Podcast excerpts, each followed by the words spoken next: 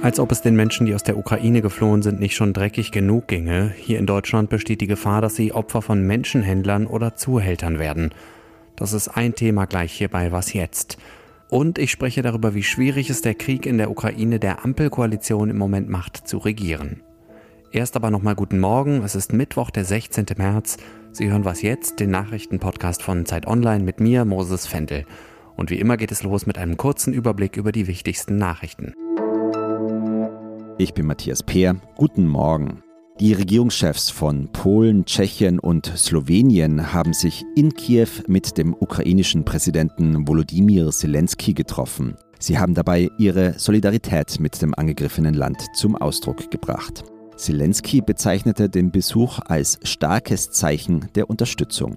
Für heute Nachmittag unserer Zeit plant er eine Rede vor dem US-Kongress und zwar per Videoschalte. Es wird erwartet, dass Zelensky die USA erneut um mehr militärischen Beistand bittet. In Brüssel treffen sich heute die Verteidigungsminister und Verteidigungsministerinnen der NATO. Sie wollen unter anderem darüber sprechen, wie das Militärbündnis seine Abschreckung gegen Russland verstärken kann.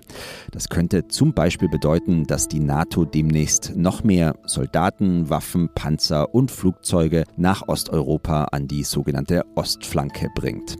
Das slowakische Parlament hat gestern dafür gestimmt, die Stationierung von NATO-Soldaten innerhalb der eigenen Landesgrenzen zu erlauben. Redaktionsschluss für diesen Podcast ist 5 Uhr.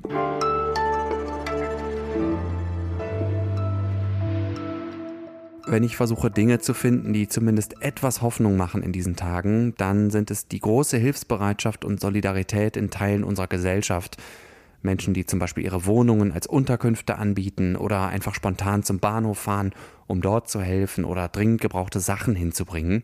Wie so oft im Leben ist das aber leider nur eine Seite der Medaille, denn es gibt in Krisen und Notsituationen immer auch Menschen, die versuchen, die Not anderer auszunutzen Genau dazu hat mein Kollege Christian Fuchs aus unserem Investigativ-Ressort recherchiert. Hallo Christian. Hallo Moses. Bevor wir richtig in das Thema starten, beschreib mir doch mal kurz, wie es im Moment am Berliner Hauptbahnhof aussieht. Ja, also wenn man da ankommt als Geflüchteter, dann findet man auf der zweiten Ebene so eine ganze Anzahl von Ständen von Hilfsorganisationen, wo Menschen mit gelben Westen stehen und die Personen in Empfang nehmen. Im besten Falle werden sie dann gleich an private oder staatliche so Erstaufnahmeeinrichtungen verteilt oder eben Zimmer, die privat zur Verfügung gestellt wurden.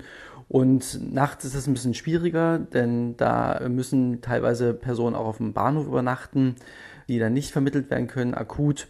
Und die bekommen dann ganz viele Decken. Oder die Deutsche Bahn hat auch schon mal Züge zur Verfügung gestellt, dass die sich dann aufwärmen können in so Zügen am Gleis. Was sind denn mögliche oder vielleicht auch schon dokumentierte Gefahren, denen die Geflüchteten ausgesetzt sind?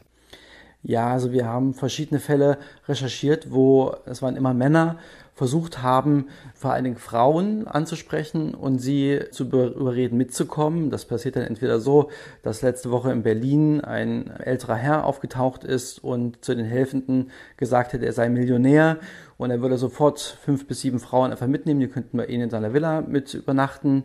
Oder in Krakau, vergangene Woche auch, in Polen auf dem Bahnhof hat uns eine deutsche Hilfsorganisation erzählt, seien Männer auch in gelben Westen aufgetaucht, sahen sehr offiziell aus und haben dann bewusst junge Frauen angesprochen und gesagt, wenn ihr jetzt hier in diesen Bus einsteigt, dann könnt ihr ein Jahr lang in Deutschland kostenlos leben und wir versorgen euch da. Und das sind natürlich, da klingen die Alarmsirenen bei professionell Helfenden, weil das sind vollkommen unseriöse Angebote, die dazu führen können, wenn Personen dem nachgehen, dass sie eben in die Fänge von Menschenhändlerinnen kommen und dann dort eben die Gefahr sich aussetzen, sich prostituieren zu müssen oder auch vor dem Organhandel äh, missbraucht zu werden. Und da gab es einen Fall auch schon in Polen vergangene Woche, wo eine Frau, die sich auf so ein Angebot eingelassen hatte, vergewaltigt wurde von einem äh, mutmaßlichen Helfer, der gar keiner war.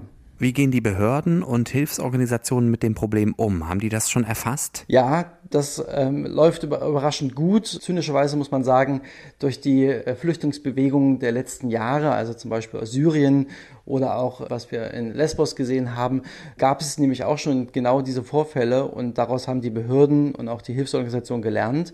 Und sowohl an der ukrainischen Grenze als auch in Polen und vor allen Dingen in Deutschland sind ja sehr, sehr aufmerksam, haben vom ersten Tag an Flyer dreisprachig verteilt, in dem ganz Basisinformationen weitergegeben werden an die Frauen, vor allen Dingen, wo drin steht, dass man eben nicht alleine in ein Auto einsteigen soll, dass man immer die Ausweise fotografieren soll von den Menschen, die einem mitnehmen und helfen wollen. Und auch im Bahnhof in Berlin zum Beispiel werden diese Warnhinweise ähm, durch Durchsagen durchgegeben oder auch auf digitalen Anzeigentafeln. Und wenn eben jemand mit unseriösen Absichten auffällt, dann wird er sofort auch der Bundespolizei gemeldet und die macht dann sozusagen Ansprachen und nimmt die Personalien auf und verteilt auch Platzverweise wenn diese Menschen sich in Widersprüche verwickeln zum Beispiel. Und wie lassen sich die Geflüchteten wirkungsvoll schützen? Was wird bisher schon getan, um Straftaten und neues Leid zu verhindern? Also vor allem, indem man Strukturen aufbaut und indem man das Chaos minimiert. Denn Chaos und unübersichtliche Situationen sind immer vom Vorteil für Menschen, die kriminelle Absichten hegen. Mittlerweile wird verhindert, dass Menschen einfach mit einem Schild auf den Bahnhof kommen dort Zimmer anbieten. Das geht nur noch, sondern nur noch über diese offiziellen Plattformen laufen, die ähm, zertifiziert sind. Auch die Hilfsorganisationen müssen sich registrieren und nicht offiziell anerkannte dürfen dann gar nicht im Bahnhof dort ähm, ihre Hilfe anbieten. Und auch die Bundespolizei checkt eben in regelmäßigen Kontrollen, ob alle Helfer, ähm, Helferinnen, die sich da rumtreiben, auch offiziell angemeldet sind. Und das verhindert schon sehr viel an Unsicherheit und unseriösen Gebaren. Danke, Christian. Gern.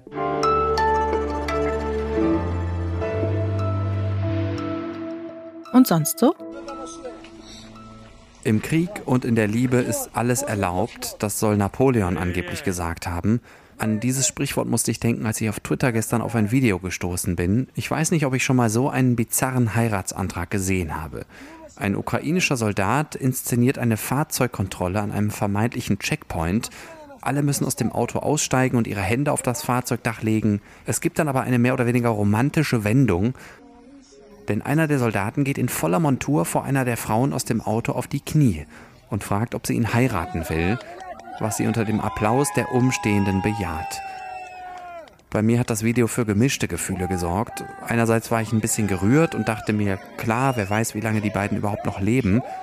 Gleichzeitig ist mir die Freude aber auch irgendwie im Halse stecken geblieben, wegen der tragischen, traurigen, martialischen, gewalttätigen, ja einfach bizarren Begleitumstände der Szene.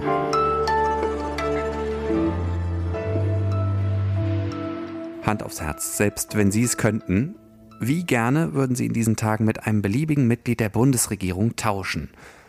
Ich persönlich bin froh, dass ich gerade kein Minister bin. Die Pandemie ist immer noch nicht vorbei und dann der Krieg in der Ukraine mit all seinen Aspekten und Fragen, Stichwort Zeitenwende.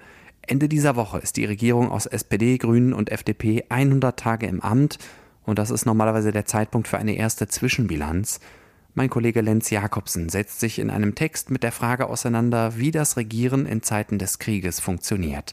Hallo Lenz. Hallo Moses. Gestartet ist diese Koalition ja mit einem berühmten Selfie. Da war dann viel von Aufbruchstimmung die Rede, von einem neuen Stil und überhaupt alles neu und anders. Was ist nach knapp 100 Tagen von dieser Aufbruchstimmung übrig geblieben? Ja, nicht viel. Ne? Das waren schöne Zeiten damals. Es ist nicht viel übrig geblieben, äh, wenn man ehrlich ist. Es gibt äh, Themen, die man sich damals groß vorgenommen hat, die auch groß im Koalitionsvertrag stehen, zu denen man aber bisher schon wegen Corona nicht gekommen ist und jetzt wegen des Kriegsausbruches erst recht nicht kommt. Beispielsweise den Umbau der Migrationspolitik, den man sich vorgenommen hatte. Auch viele gesellschaftspolitische Maßnahmen äh, sind einfach noch nicht aufs Gleis gekommen. Dazu kommt, dass insbesondere die FDP immer wieder auf eine Art vorprescht, die insbesondere die Grünen ärgert. Also ich würde sagen, diese Koalition ist schon eine äh, Reformregierung. Dafür spricht ja auch die Zeitenwende, die sie selber verkündet hat, aber natürlich auf eine ganz andere Art, als sie das noch vor 100 Tagen gedacht hätte. Gib mir doch mal bitte einen kurzen Überblick. Was sind denn die Hauptstreitthemen zwischen den Koalitionären in diesen Tagen? Ja, es gibt zwei große Bereiche. Das eine ist die Pandemiepolitik und das andere ist der Umgang mit allem, was mit dem russischen Angriffskrieg auf die Ukraine zu tun hat. In der Pandemiepolitik hat sich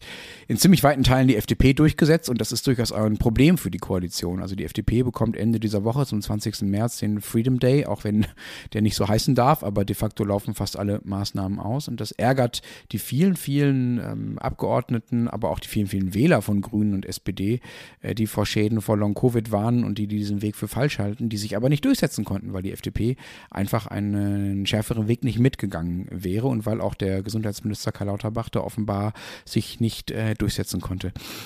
Größer aber ist der Streit bei allem, was mit dem Umgang mit dem Krieg zu tun hat jetzt in den letzten Tagen. Am deutlichsten wird das mit Sicherheit an, dem, an dieser Spritpreisbremse. Das ist ja ein Vorschlag, ähm, den, ähm, der jetzt den Eindruck erweckt, als wäre das etwas, was die Regierung vorhat. Das ist aber gar nicht so. Das hat einfach Christian Lindner alleine entschieden. Der ist alleine an die Öffentlichkeit gegangen, hat das vorgeschlagen. Auch noch sehr konkret. 40 Cent für drei Monate will er den Spritpreis absenken. Das ist so konkret, dass man den Eindruck hat, okay, da gibt es schon irgendwie einen Entwurf aus der Regierung. Das gibt es alles nicht. Niemand wusste davon. Also weder bei den Grünen noch bei der SPD. Und das äh, empfinden die Grünen als ziemliche Zumutung, weil es ja gegen, inhaltlich gegen fast alles geht, wofür sie so stehen. Und selbst die SPD, die vielleicht inhaltlich gar nicht so sehr dagegen ist, empfindet das auch als Bruch mit den Sitten einer seriösen Zusammenarbeit. Ne? Und dann kommt noch als letzter Punkt vielleicht diese 100 Milliarden Euro Geschichte für die Bundeswehr dazu.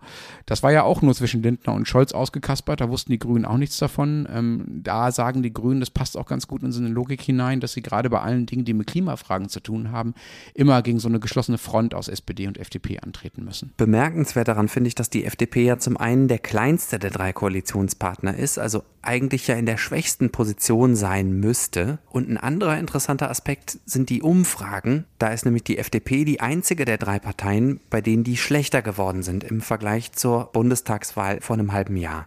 Was bringt das für eine Dynamik rein? Das Problem sind nicht die Umfragen, das Problem ist die Wahl im Mai. Im Mai wird in Nordrhein-Westfalen gewählt. Das ist äh, das größte Bundesland und das Land, aus dem Christian Lindner kommt, wo er Fraktionschef und Spitzenkandidat war und wo die meisten seiner engsten Getreuen herkommen. Also Buschmann, Johannes Vogel, also viele Minister und Leute aus der Fraktionsspitze. Dort muss die FDP stark abschneiden. Das ist einfach wichtig für Lindners Machtbasis. Äh, und auch deshalb trommelt er jetzt so laut. Das zumindest ist die Hoffnung zum Beispiel der Grünen. Die hoffen, äh, wenn die NRW-Wahl erstmal vorbei ist und die FDP einigermaßen zufriedenstellend abgeschnitten hat, dass dann auch Lindner sich ein bisschen wieder beruhigt und die FDP wieder ein bisschen zahmer wird. Ich bin mir nicht sicher, ob das stimmt. Die FDP war schon immer vom Wesen her eine andere Partei im öffentlichen Auftreten, als das die Grünen oder die SPD waren. Also Magst du noch kurz einen Ausblick wagen? Ist die Ampel damit jetzt nach nicht mal 100 Tagen schon in ihrer ersten existenziellen Krise und droht sie womöglich sogar zu zerbrechen? Nein, das glaube ich nicht. Also wenn die FDP sich mit dieser Spritpreisbremse tatsächlich durchsetzt, äh, ohne dass es dazu parallel andere Maßnahmen gibt, die sowohl die äh, klimaschädliche Wirkung dieser Bremse als auch die ja für Russland förderliche Wirkung äh, dieser Spritpreisbremse irgendwie ausgleichen, ähm, dann haben die Grünen ein massives Problem. Das ist einfach überhaupt nicht zu erklären. Das geht gegen alles, wofür sie stehen. Das darf aus ihrer Sicht nicht passieren. Punkt. Trotzdem würde ich sagen, diese Koalition wird jetzt nicht platzen. Man muss ja auch bedenken, dieser Krieg lädt nochmal eine ganz andere Verantwortung auf die Schultern der Regierenden. Es ist was anderes, ob, ob man in Friedenszeiten, wenn alles so einigermaßen läuft, äh, eine Neuwahl riskiert oder ob man das mitten in dieser, in diesem Krieg in Europa macht, wo es wirklich auf Tage ankommt in vielen, vielen Fragen, sei es bei Sanktionen, sei es in der Flüchtlingsfrage und wo es einfach irre wäre, jetzt ein Machtvakuum an der Spitze äh, von Europas mächtigstem und größtem Land zu riskieren. Das wird nicht passieren. Danke dir, Lenz. Danke dir. Und das war es auch schon wieder mit Was Jetzt am Mittwochmorgen. Sie können uns gerne heute Nachmittag wieder hören. Um kurz nach 17 Uhr meldet sich Janis Kamesin mit dem Update. Bis dahin können Sie uns wie immer gerne schreiben an wasjetzt.zeit.de ich bin Moses Fendel. Danke fürs Zuhören. Schönen Tag und bis bald.